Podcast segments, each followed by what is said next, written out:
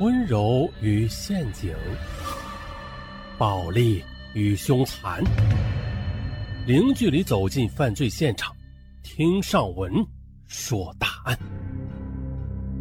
本节目由喜马拉雅独家播出。这是一起发生在武汉的观景湖浮尸案，并且这内脏全部的被挖空了，只剩下了躯干。这是一起非常恐怖的案件。好，咱们开始。这一天呢，武汉市的民警带着警犬，又请来专业的水务人员，在一个景观湖里边进行紧张的湖水抽排工作，同时又在湖水中进行仔细搜寻。此时此刻，办案民警正在焦急的在这处区域中去寻找一起案件的重要证据。那接下来再交代一下这个湖，在武汉市东湖新技术开发区中，有一条景色优美的人工景观湖。呃，周边公司上班的员工每天都会在这里，呃，游逛放松。到湖边上谈情说爱的年轻情侣们更是屡见不鲜。这一天是二零一三年十二月六日下午的，一对正在河边照相的情侣突然发现，哎，这景观湖的中央，离湖边约四五十米远的湖面上漂浮着一个白色的物体。刚开始呢他们还以为这是谁向湖中抛弃了一个呃废弃的充气娃娃呢，可是这么仔细看去啊，又不像，于是啊。就立刻的找来了正在岸边巡逻的保安队员，一同去查看。嗯，一起来到湖边，远处看着漂浮物体，就像是这商场里边的模特，没有手臂，背部和臀部都在上边。啊，这个白色漂浮物当时距离湖边还有一定距离的，大家无法明确这到底是什么东西。可在几分钟之后的，当他们从另外一个方向再仔细查看的时候，他不禁的吓出了一身冷汗，因为这时这模特已经离岸边越来越近了。他们这才发现，湖面缓缓飘过来的白色物体，竟然是一具尸体。从未遇见过此情况的保安队长和同事，顿时吓得魂飞魄散，半晌才明白：哎呦我去，这是他们人生中第一次看见尸体的，吓坏了。于是保安队长迅速的拨打了幺幺零报警。警方立刻赶赴现场，将尸体就打捞上来了。发现这是一个人的上身的躯干，可是这躯干的内脏却全部被挖空了，只剩下躯干，头部也没了。接着，经过法医勘验，死者为男性，除了这脚上穿着两层袜子之外，身上没有任何衣物包裹着。民警初步推断。这此男子身高一米六五左右，身体强壮。从死者的皮肤组织和一些体表特征来看吧，民警就推断了，这死者的年龄应该是在四十五岁左右。又通过死者脚上穿的两双袜子，法医经过初步勘验这个男人身上的几处部位的伤痕，就分析出了嫌疑人在作案时应该用的是菜刀、水果刀之类的工具。根据尸体腐烂的程度，法医也是推断出该男子具体的死亡时间应该是在一周左右。那么，这凶手为什么又将尸体抛在这个人来人往的景观湖里呀？确实的让人疑惑呀。这个地方它并不隐蔽的。又通过仔细勘察的民警似乎也发现了解开这个谜的重要线索。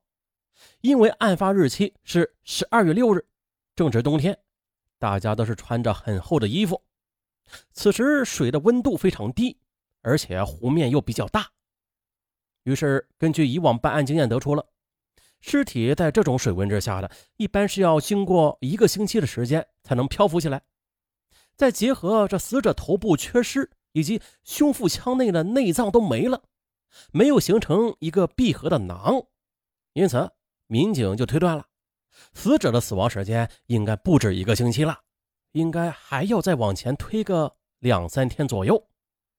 也就是说，在两周之前，此男子遭遇不测，凶手将尸体分尸扔到景观湖里，这是一起性质恶劣的凶杀案。民警分析，这景观湖应该是第二现场，而第一现场应该就在附近的不远处，并且坚信受害人应该就是辖区人员。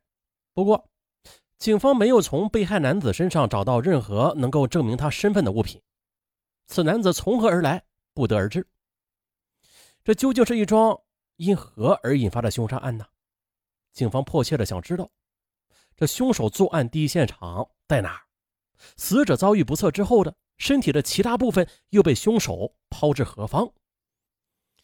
啊，此案是发生在二零一四年的元旦前夕。面对这起无死者身份、无作案现场、无抛尸位置、无具体死亡时间的四无案件，每位办案民警的心里啊都承受着巨大的压力。不过，民警最终还是确定了侦破案件的方向，就是这死者脚上叠穿着的两双袜子。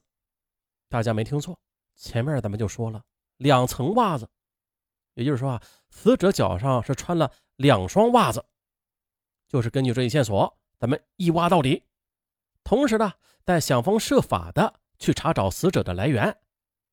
于是，民警印制了数份悬赏通告，在辖区，尤其是景观湖周边进行全面的张贴。更为重要的是，加强对中心现场周边二百四十七个单位以及五十六栋楼房的走访调查，争取最大程度的在抛尸现场找到目击证人和一些可以利用的。破案线索。就在警方分析研判这犯罪嫌疑人为何选择抛尸景观湖的同时，民警又展开了分析会。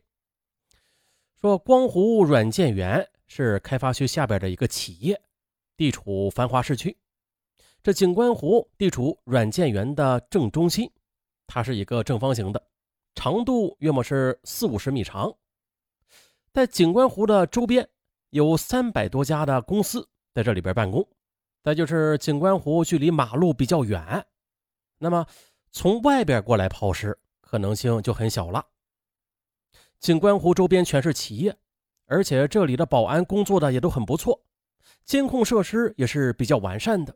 再就是区域，这远见园里分 A、B、C、D、E、F 六个区域，并且这六个园区内的路口。有二十四小时都有保安啊在值班巡夜，再就是的，在园区通往马路的地方，每个进出口的都安装有监控视频的。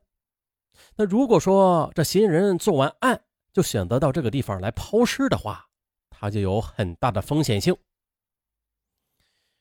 软件园占地是一千二百多亩，周边公司众多，再加上白天来往人员又非常频繁。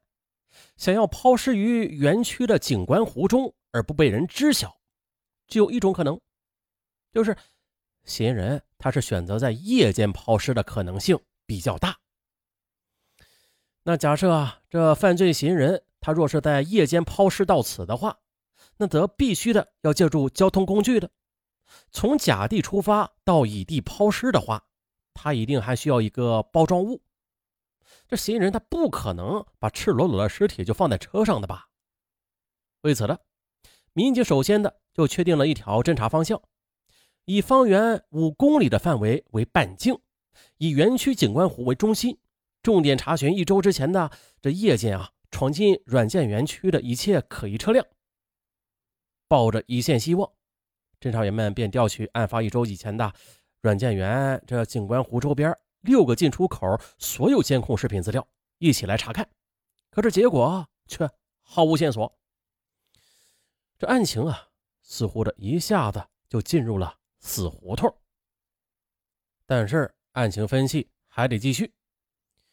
那前面咱们说了啊，这软件园里边啊有好几百个公司呢，他们每一个公司还都有自己的门，可以进入园区中间的景观湖，而嫌疑人呢？他应该就是在附近作案之后再来到这儿的，他应该在附近有一个固定的场所，便于分尸。民警初步判断，这凶手啊就应该是在软件园的区内的。那既然凶手很大可能就是附近的人，那么他应该对地形比较熟悉。还有一种可能就是，他在抛尸的时刻刚好有人路过，他就顺手的把其他尸块扔进湖里了。那么，湖里就应该还有其他的尸块以及物品。嘿，这个提议让民警们很兴奋，同时也为他们尽快的寻找犯罪嫌疑人的踪影提供了极大的启发。二零一三年十二月七日，民警便开始了对中心现场抛尸的景观湖进行抽水啊，其目的啊。就是为了在这里寻找其他物证。从十二月七日晚上开始，打捞人员便日夜加班，对景观湖进行湖水抽排工作啊，全力的去查找其余尸块。功夫不负有心人，十二月八日早上的，民警在湖底发现了一个头颅，紧接着九号早上又发现了两只胳膊。而除此之外，民警啊还发现了一把。锤子。接下来还有一个关键的环节，就是凶手的具体抛尸地点在景观湖的哪个方位，则再次的成为警方需要搞清楚的问题了。侦查员就沿着湖边几个不同方位做了一个侧方向的实验。新人抛尸吧，他不可能用船来抛尸的，肯定是在岸上就将尸块丢到水中的。那么，这尸块它很大可能性是漂浮过来的。而在根据气象局的风向，民警了解了，当时这尸块往西南角漂流，与风向是一致的。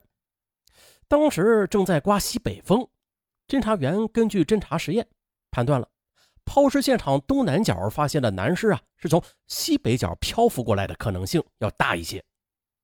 也就是说，具体的抛尸地点。应该是在景观湖的西北角，因此，警方便将西北角的企业列为了重点排查范围。呃，嫌疑人他可以直接的将尸块抛进湖里，绕过保安，甚至绕过很多监控。那么，在软件园里发案的可能性是最大的。可是的，当更多的证据以及案件的分尸现场更加清晰的呈现时，这真相却变得越来越不好解释了。种种现场反映出来的问题，似乎是超出了刑警们的经验范围，案件似乎又回到了原来的位置。侦查员们开始尝试着从另外的角度去寻找凶手。啊，前面说了啊，死者一只脚上穿着两只袜子，这是不符合常理的。一般人只会穿一双袜子，那就说明啊。死者年龄可能是稍微偏大一点而就在此时，技术人员又在死者身上有了新的发现。啊，明天接着说。结尾处，上门给大家带来一款好产品，一款艾灸仪，电子的。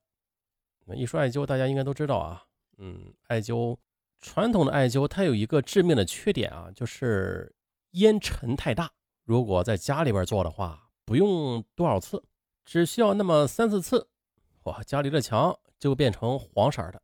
别问尚文怎么知道的啊，谁都有媳妇儿是吧？对，啊，尚文今天给大家带来了电子艾灸仪，无烟无尘的贴心的石墨烯艾灸仪，能够有效的避免传统艾灸的弊端，并且能够三秒速热，无需等待，省心又省力。充满一次电用三次，每次二十分钟，使用特别方便。嗯，真正的可以做到边办公边艾灸，什么肩颈不适啊、腰腿疼痛啊，都能有效的缓解。好，简单的介绍就介绍这么多。那么上文为什么要给大家推荐这款产品啊？除了这款产品非常的好用、健康、方便之外的，再就是厂家现在在搞活动，有优惠券可领。嗯，原价是三百九十九元，现在有二百元的优惠券，领完之后再购买一百九十九。活动啊，就这几天。如果大家点开链接之后没有发现有优惠券可领，那就是活动过期了。大家也不要留言问了。嗯，现在网上最便宜的价格好像是卖到三百六，而目前喜马拉雅是卖到一百九十九，全网最低价。有想体验的听友，不妨点击上文的头像，进入上文的主页，然后注意找。他的店铺四个字儿点进去，第一个就是石墨烯电子艾灸仪了，原价三百九十九，不要忘了领二百元的优惠券哦。领完之后立马变一百九十九。好，赶快点击上文的头像，进入上文的主页，再点击他的店铺去寻找吧。